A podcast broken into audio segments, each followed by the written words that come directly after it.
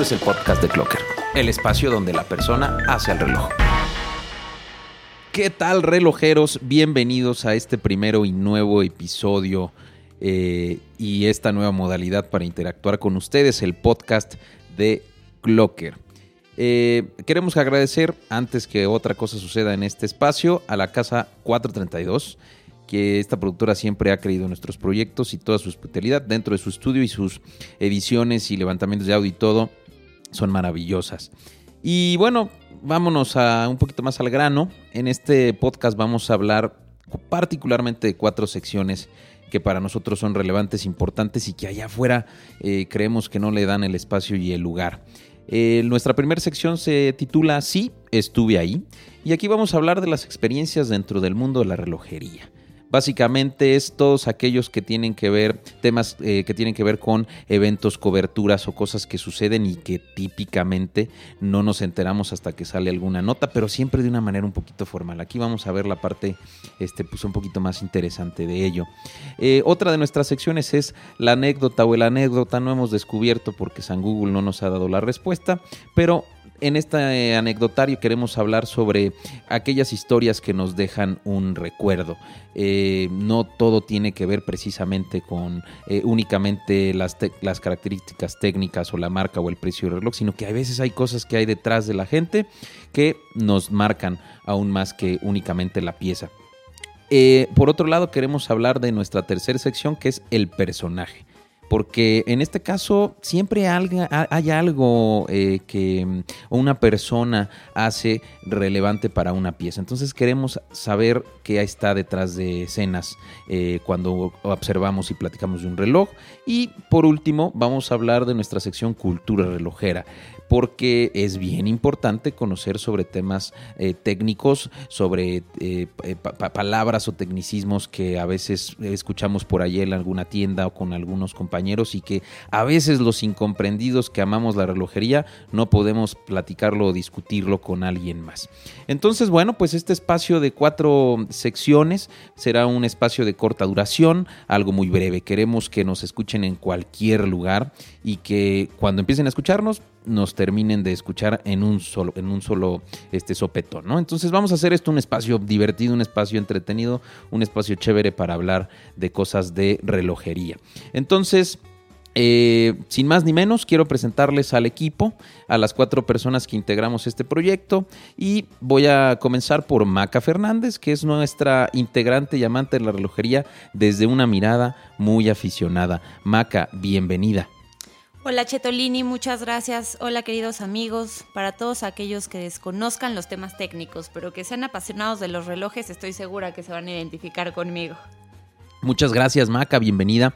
Eh, Marlene Lang, amante de la fotografía y todo este concepto que ella trae en su cabeza para la relojería es completa y absolutamente visual. Marlene, muy bienvenida a este espacio. Hola, ¿qué tal escuchas? Pues sí, soy la fotógrafa de Clocker. Pues me encanta lo visual, me encanta asistir a los eventos, por cierto, marcas. Síganos invitando. Sí, invítenos. Bueno, es genial conocer gente y enterarme de las novedades del mundo relojero, del personaje, pues de la historia. Y me encanta llegar a, a fotografiar y siempre busco la mejor foto para recordar ese evento. Muchas gracias, Marlene. Eh, Marlene, yo siempre te he dicho Marlene, está mal dicho. Tania Rivera, eh, nuestra gran apasionada del mundo relojero desde la mirada, en donde lo importante también es cómo las marcas tratan de acercarse a los consumidores. Bienvenida, Tania. Hola a todos, gracias por ese recibimiento. Yo soy Tan y bueno, siempre me ha encantado el mundo de la comunicación, escribir, la radio, hablar en general y estar en contacto con la gente. Clocker es mi oportunidad de compartirlo con ustedes, lectores y escuchas. H. Tolini, por favor, preséntate con nosotros. Pues muchas gracias, eh, Marlene. Bienvenidas de nueva cuenta a ustedes tres. Estoy bendito entre las mujeres, un equipo de poco eh, eh, de poco ver porque no es común que la, parte eh, fémina esté presente en la relojería, pero en este espacio creemos siempre que este, aportan muchas cosas interesantes. Entonces estoy bendito entre las mujeres, yo soy el metiche y el que siempre trata de entender datos que pocos intentan explicar, estos datos que a veces nadie dice wow, pero que eh, pues hay gente que, que, a veces no los comparte yo soy de ese tipo de, de, de persona. Entonces, bienvenido a mí. Eh, vámonos entonces con nuestra primera sección. Eh, nuestra primera sección, sí, estuve ahí. Sí, estuve ahí. Experiencias dentro del mundo de la relojería. Muchas gracias, Achetolini. Quiero platicarles sobre mi experiencia con Berger Joyeros. Ellos amablemente nos abrieron las puertas de su boutique en Mazarik. ¿Cuántas, es, ¿Cuántas boutiques tienen, perdón, Maca? Tienen cuatro. Ok. Está la boutique de Interlomas, la de Mazarik, Santa Fe y en Altavista. ¿Alguien ya entró además de, de, de, o alguna de estas boutiques? No, la verdad me ha dado penita porque no voy a comprar nada. Y como que digo, me van a ver feo si entro y no Tiene compro. toda una historia este lugar, ¿no? Es impresionante. Tienen más de 30 marcas de alta relojería y joyería. Es un museo. ¿Siempre se han dedicado a esto, eh, estos cuates, a, a, tener distribución? ¿O de dónde viene la historia de, de Berger? Pues fíjate que justamente están cumpliendo 100 años. Ok. Ellos empezaron en Ámsterdam, Holanda, y era un taller dedicado al tallado de diamantes. Ok. Posteriormente ya okay, empezaron por eso es Berger Joyeros. Exactamente, mm. es totalmente una empresa familiar. Ok. Sí, ¿No? sí, sí, es Mauricio Berger, ¿no? El, el actual el que dirige, Sergio, Sergio, Berger, Sergio Berger el que dirige actualmente. Okay. Exactamente. Bueno, pues es impresionante. Los invito a que vayan a darse una vuelta por, por la boutique, por cualquiera de sus sucursales. Es una experiencia inolvidable. Ok. ¿Qué más nos platicas de esto, Maca? ¿Sabes qué? Aparte, acaban de dar un donativo a Fundación Origen, que es una organización de atención integral a mujeres y a todas sus familias. La verdad es que es impresionante que hagan este tipo de, de labor. ¿Esta fundación qué hace? Mira, son una organización que da atención integral a mujeres y a toda la familia. Les dan atención psicológica, orientación legal, servicios médicos y el dinero que se recaudó con esta este perdón con por, este donativo. Perdón por interrumpirte, Maca. También es interesante decir que esta fundación les da talleres, o sea, empodera a la mujer y pues le da esas habilidades, por ejemplo, de hacer cosas, o sea, les enseñan pues diferentes cosas y ellas mismas se desarrollan y son autosuficientes. Justamente el dinero que se recaudó este, es para el Centro Casa Origen de Nayarit. En este centro, las mujeres este, les enseñan a trabajar en la producción de creaciones de arte huichol. Por de joyería. Es, de joyería. Okay. Por eso va... Eh... Sí, no, no, no, hacen como artesanía. Hacen, por ejemplo, platos. El arte huichol es la chaquira que la van pegando con un pegamento especial y así crean platos, bolsas. Ok, pero solo para aclarar, ¿es, ¿no es joyería o sí es joyería? Pues yo, yo asistí al evento y lo que las dos del, cosas de, de, lo que dijeron es en un futuro, en un futuro trabajar con Berg Joyeros y sacar una una línea de, de joyería, joyería, pero apenas están en pláticas. Okay. Lo interesante de, de, mm, de, lo que están haciendo es, es que les dan total libertad, pero lo que trata de la fundación es darles armas para que todos, o sea, este arte huichol sea un poco más moderno, entonces hablan un poco de las tonalidades, nada más, es lo que sugieren. Hay cierta relación, no sé si se han fijado, digo, creo que aparenta ser natural, eh, que generalmente todas las tradiciones, no solo en México, sino a nivel mundial, son muy bien adquiridas por cierto mercado de lujo en el mundo, ¿no? Entonces siento que es, una, es un buen approach que hace Berger para tratar de, de apoyar a través de cierta responsabilidad social. ¿Citan? Sí, pues justamente como lo mencionas, en el CIAR vimos marcas como Corum agregando este arte huichol. Entonces mm. realmente... Bueno, uh, Bloomberg, Bloomberg también, también, lo ha hecho. Realmente llama mucho la atención, eh, igual como mexicanos luego no lo consumimos, y hay un mercado allá afuera que está dispuesto a pagar miles y miles de dólares, euros, lo que sea, por esto, ¿no? Entonces realmente creo que Berger Joyeros está haciendo un muy buen trabajo apoyando esta responsabilidad social que además de apoyar a estas mujeres, a empoderarlas, a generar su economía, bueno, lleven a nuestro, nuestra cultura a traspasar fronteras, ¿no? Ok. Eh, Entonces, Sergio está ahorita atrás de, lo que está sucediendo en Berger. ¿Él qué generación es? Él ya es la tercera generación. Tercer generación ya de, de Berger. Eh, fue que en 1900, ¿qué? No, mil, 1900 y algo, cuando empezó 1918. Y está cumpliendo 100 años, más o menos, ¿no? Sí, aproximadamente. Este, y ya con Sergio, en esta tercera generación, es cuando empezaron con el concepto de boutiques. Ok, de relojería. Y pusieron las otras tres boutiques además de la de Mazarik. Ellos cuando llegaron a México se se empezaron en la calle de Madero, en el centro. Mm, ¿no? manejaban el concepto de boutiques como tal de, joyería y relojería. Ok, y traen 30 marcas exclusivas, algunas de ellas para alta relojería. Exactamente. Eh, perdón que interrumpa una vez más, pero es que a mí me encanta Berger Joyeros porque es como entrar a un museo. Hay tanta variedad de... Es un miniciar o un mini base, ¿no? Exacto, me encanta, me encanta, me entusiasma. Pues muy bien, muchas gracias Maca. Eh, vámonos con nuestra siguiente sección, la anécdota. La anécdota, la historia que voy a recordar. Hola, ¿qué tal otra vez? Pues ahora les voy a contar yo de mi experiencia como prensa en este mundo relojero, empezando con el evento que para mí es el más grande, que es Basel World. Todavía, aunque no sabemos qué va a deparar, eh, ha sido todo un tema de discusión Basel en los últimos 5 o 6 años. Se está haciendo cada vez más pequeño. Correcto, correcto. Esperemos que, que siga creciendo, ¿no? Pues, porque, porque más es bien, interesante. Más bien que ya no deje de, o más bien que deje de decrecer.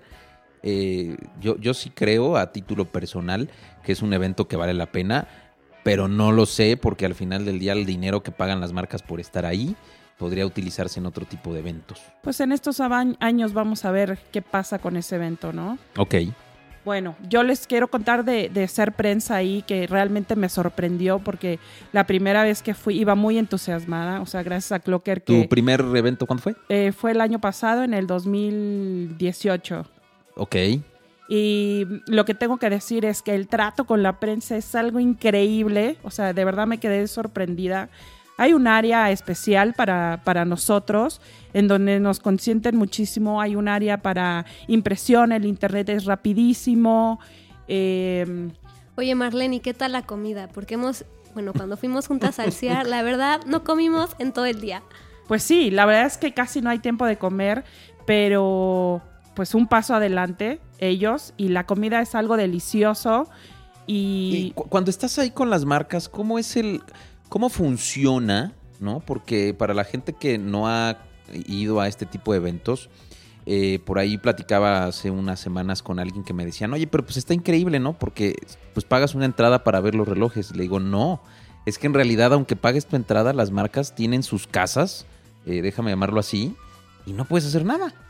Sí, es increíble la forma, perdón que diga tanto increíble, pero de verdad para mí era algo impresionante. O sea, dentro de este hall, que es una pues un, edificio enorme, enorme y hermoso. Em, dentro de ellos hay como casas de tres pisos. Sí, sí, son impresionantes. Con, diferentes secciones y, o sea, sí, por fuera se ve, se exhiben los relojes, pero adentro viene la intimidad, te dan un mejor trato, te ofrecen a veces una copa de champán, agua, este. ¿Y el proceso de ver piezas cómo es?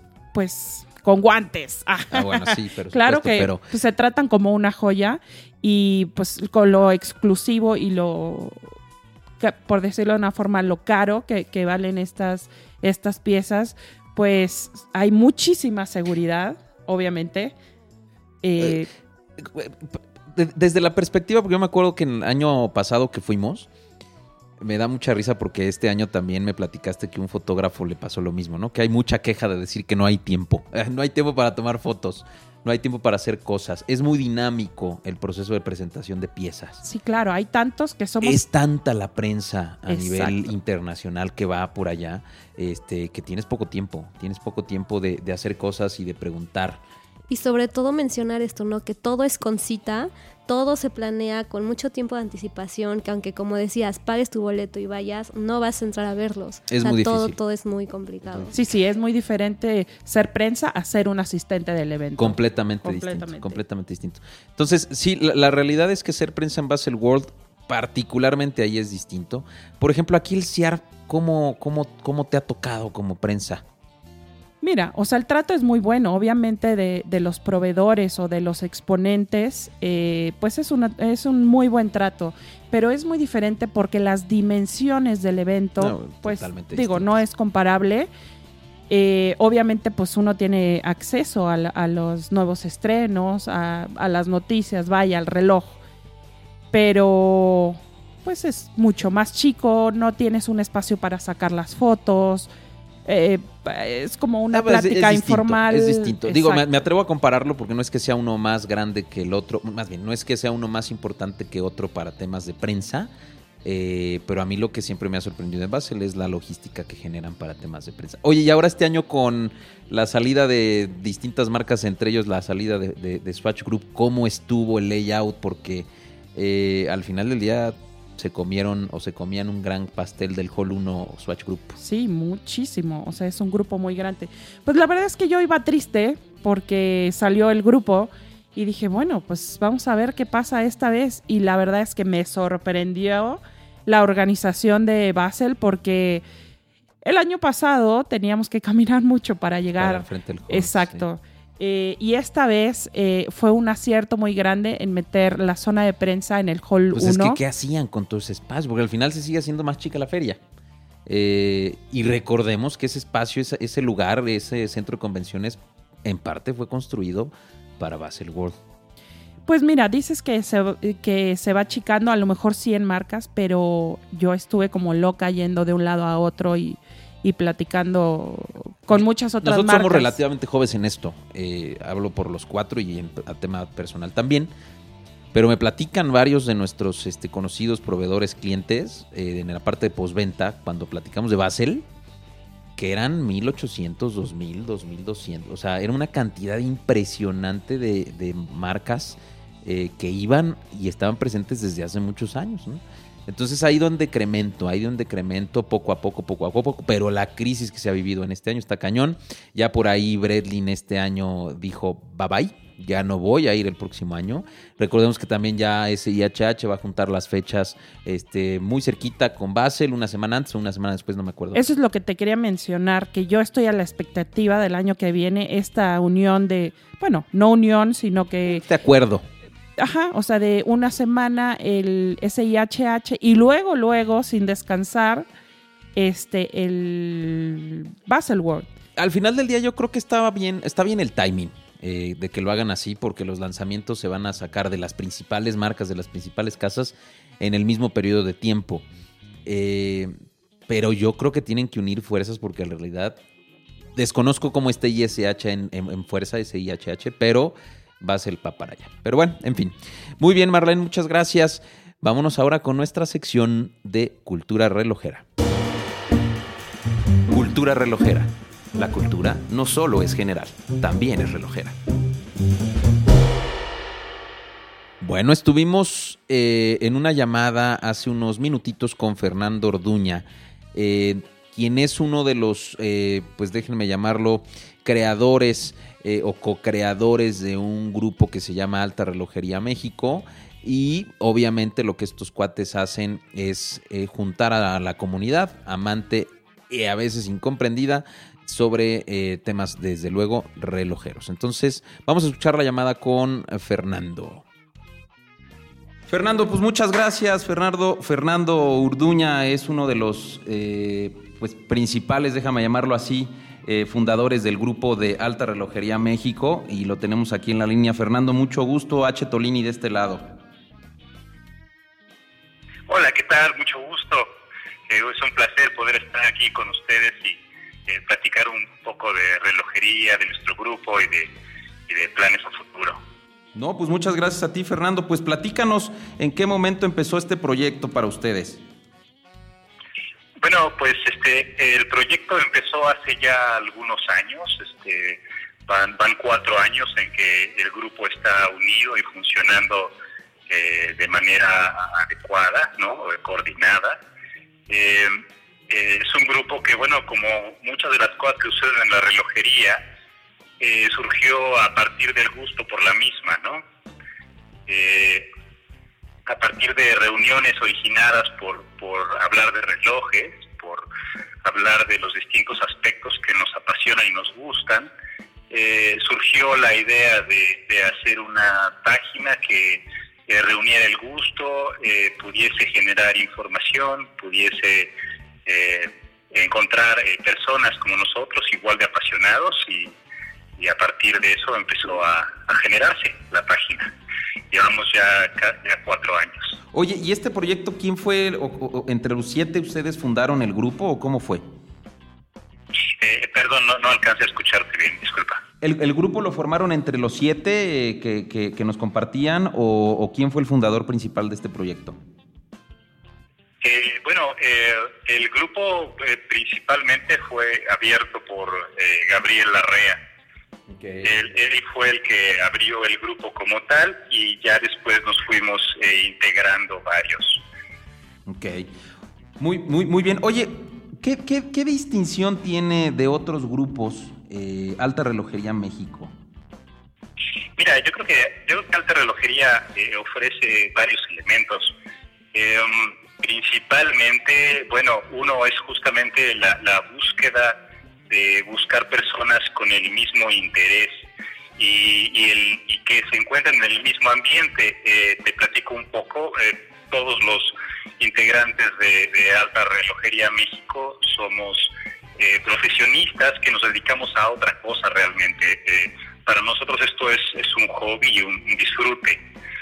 Eh, venimos de campos muy, muy diversos y, a partir de ello, entonces, este, generamos el grupo.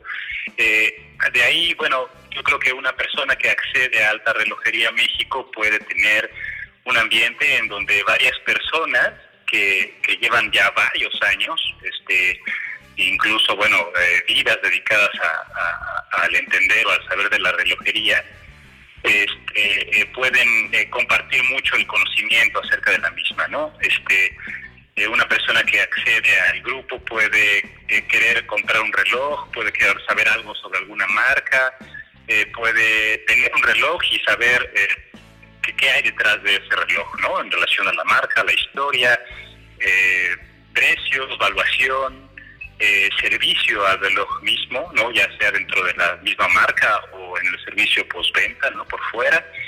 Eh, eh, como grupo podemos compartir todo ese conocimiento. Y otro elemento me parece muy, muy importante es que estamos totalmente comprometidos con que el tipo de piezas que se manejan en el grupo sean totalmente originales. ¿no? Por supuesto, Sabemos que las piezas, por supuesto, pueden venir tanto de los eh, de las marcas mismas, de los distribuidores este, oficiales, ¿no? Así como también puede haber alguien que pueda querer vender su pieza, ¿no? Y dentro de esto estamos muy atentos a que eh, el origen de la pieza sea lícito, sea el adecuado y que también todos los componentes de la pieza sean originales. Eh, afortunadamente eh, desde relativamente poco dinero uno puede disfrutar de la relojería y en ese sentido eh, somos muy muy estrictos en que todo lo que se eh, se promocione, de lo que se hable y lo que se vea en Alta Relojería México sea original.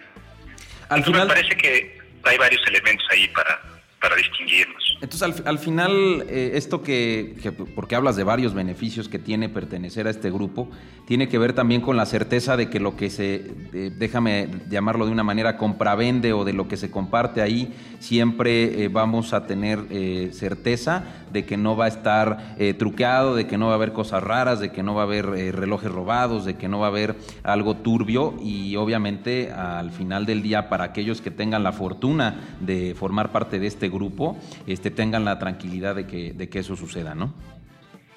Efectivamente, efectivamente. Eh, de manera constante estamos eh, supervisando todo lo que sucede en la página, todo lo que se agrega, lo que se dice, lo que se comparte. y siempre estamos muy al pendientes de que, de que esto este, se dé así. Em, mencionas puntos muy importantes, ¿no? Que creo que se descansan en, la confianza, ¿no? y en la seguridad. Que desgraciadamente pues en estos tiempos es un tema que, tenemos que, tocar, ¿no? No es algo que está por sentado.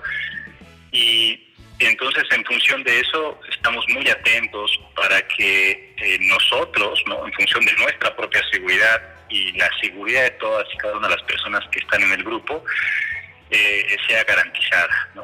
Ok, ok.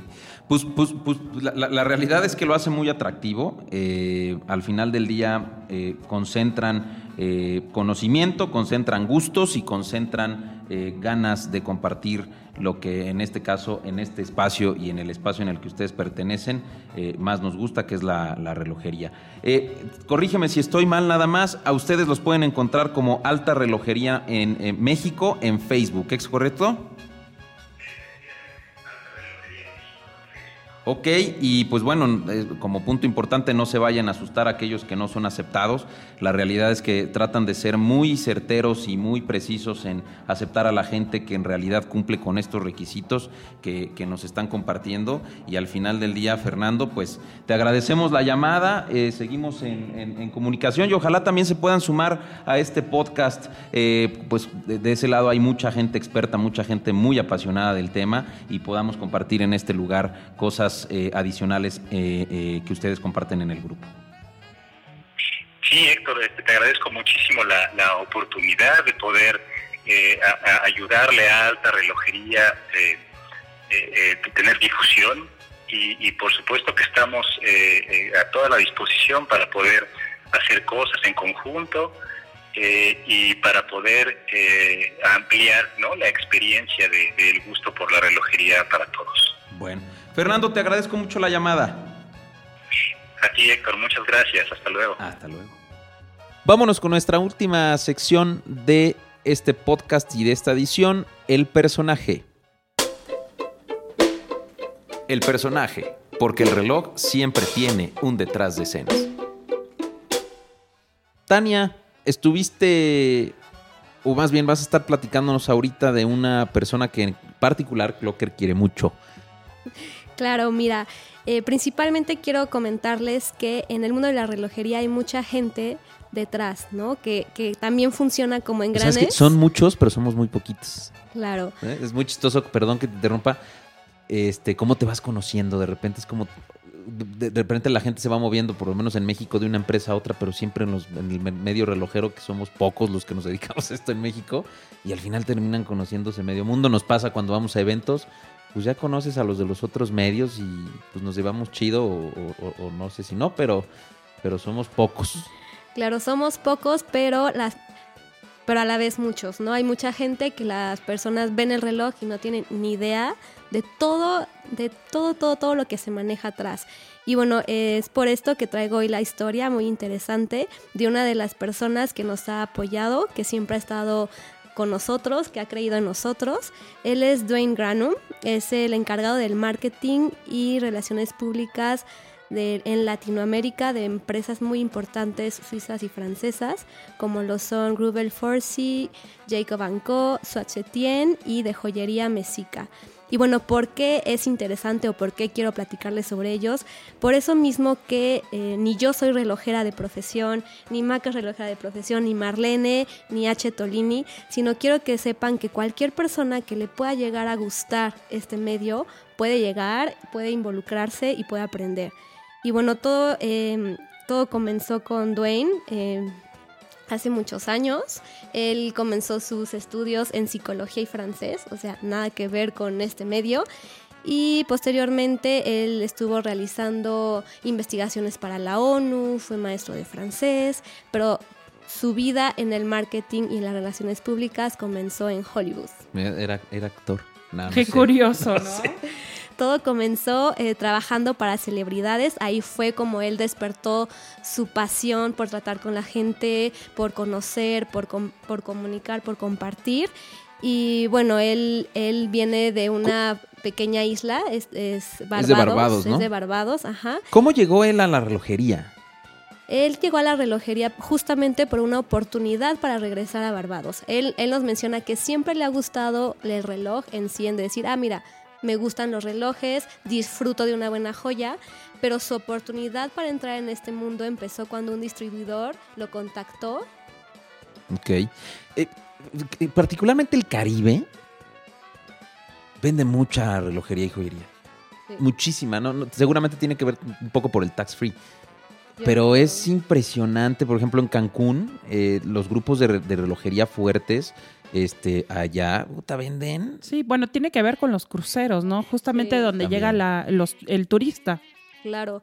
Y bueno, lo contactaron a él por esto, porque él hablaba francés. Entonces, ellos necesitaban a alguien que tuviera el conocimiento del mm. trato con la gente, el francés, y de lleno lo metieron a trabajar con marcas como las que maneja ahorita y a, llevarles un Basel, o sea, llevar más de 10 marcas al mismo tiempo y ahí fue cuando, boom, se le vino todo el, toda la carga de llevar el marketing, relaciones públicas de todas las marcas y aprender al mismo tiempo. Es cuando despierta su curiosidad en saber cómo son los movimientos, en cómo funciona cada complicación y es esta pasión que, que nace, ¿no? De que te gusta algo pero no sabes cómo funciona y el empezar a investigar y adquirir este conocimiento. Y él hace su propia agencia. Ah, bueno, todo esto pasa porque su jefe, una persona que le tenía muchísimo cariño, decide eh, dejar esta, ahora sí que retirarse y las marcas quieren seguir trabajando con Dwayne. Entonces, bueno, dice, va, quédense conmigo y fue así como fundó Chrono PR. Y como dato curioso, Tan, eh, cuando hablé con él, pues me dijo, o sea, le pregunté cuál era su marca favorita, ¿verdad? Obviamente no me iba a contestar cuál, eh, pero fue un reloj eh, que le regaló justamente este jefe. Sí, aquí surge la, historia importante de, bueno, la historia más importante de su reloj es un reloj que, de, obviamente, movimiento suizo, que se lo dio cuando llevaba apenas dos años de trabajar con él en muestra de toda su su labor y es ahí eh, como ha comenzado también él mismo una, una pequeña colección. Nos, se lo platicaba Marlene hasta riéndose. Dice, bueno, me encantan, me gustaría ser un coleccionista, pero pues se necesita dinero, ¿no? Mucho dinero. Eh, es increíble, hace ratito que platicamos con, con, este, con este Fernando eh, parte de lo que también hacen aquí en el grupo, y me, tomo y relaciono un poquito el tema de hace rato, que tiene que ver con la compraventa de, de relojes, ¿sí? Es decir, para ir armando colección, pues necesitas dos cosas, tiempo y lana. Eh, y al final del día la gente que empieza a ser eh, o, empieza a tratar de hacerse coleccionista también tiene que ver con esta compraventa y aquí en México está tomando fuerza con, este grupo. De, seguramente hay otros grupos, pero particularmente para todos aquellos que tienen ganas de comprar y vender de manera, de, buena manera, o sea que no, no haya engaños, este grupo es interesante. Es algo que quería comentar porque no lo habíamos comentado hace rato. Eh, entonces al final del día, bueno, pues sí, esto se hace, lo hacen los, los coleccionistas. Entonces, Dwayne, ¿Dwayne qué es? Dwayne Granum. Dwayne Granum. La verdad es que nos cae muy bien. Es, un, gran tipo. Eh, y también es interesante mencionarles esto, ¿no? Yo al estar en el, enlace con las marcas, hablo con muchos en Estados Unidos, en Francia, en Suiza, aquí en México. Eh, luego mezclo idiomas y y realmente siempre estar en contacto por medio de correos, sí creamos este lazo, ¿no? De sí, ubico a Granum y ay, lindo día y todo, pero fue en, el, en CIAR cuando lo conocí y fue realmente ponerle una cara a la persona a la que yo estoy mandándole correos todo el tiempo, la que me está comunicando qué hizo de nuevo Grubel Forcy, qué hizo de nuevo Mesica, qué actriz utilizó tal joya. Una pues cara y una sonrisa. Claro, porque además te queremos. es muy agradable, siempre está de buena, siempre está con una, como dice Marlene, una enorme sonrisa y justamente le preguntábamos esto en una entrevista que le realizamos, que por cierto, está, chequenla, está súper interesante. Eh, va a estar aquí en YouTube. Pero bueno, él nos comentaba que el tip y el mayor consejo para este medio relojero son las relaciones.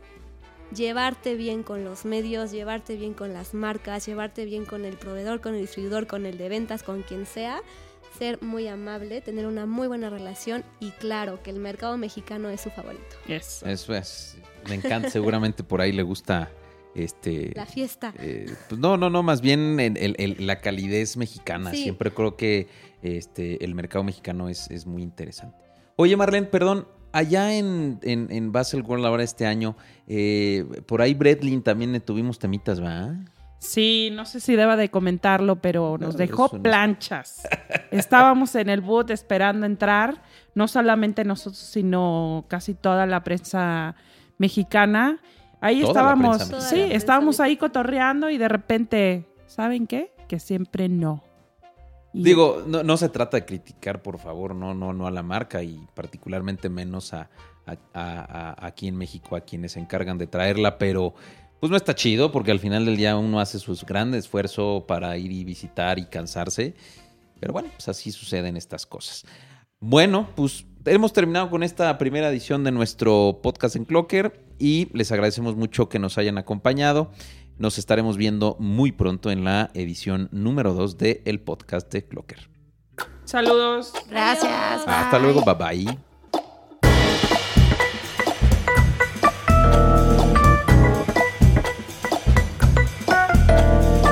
Esto es el podcast de Clocker, el espacio donde la persona hace el reloj.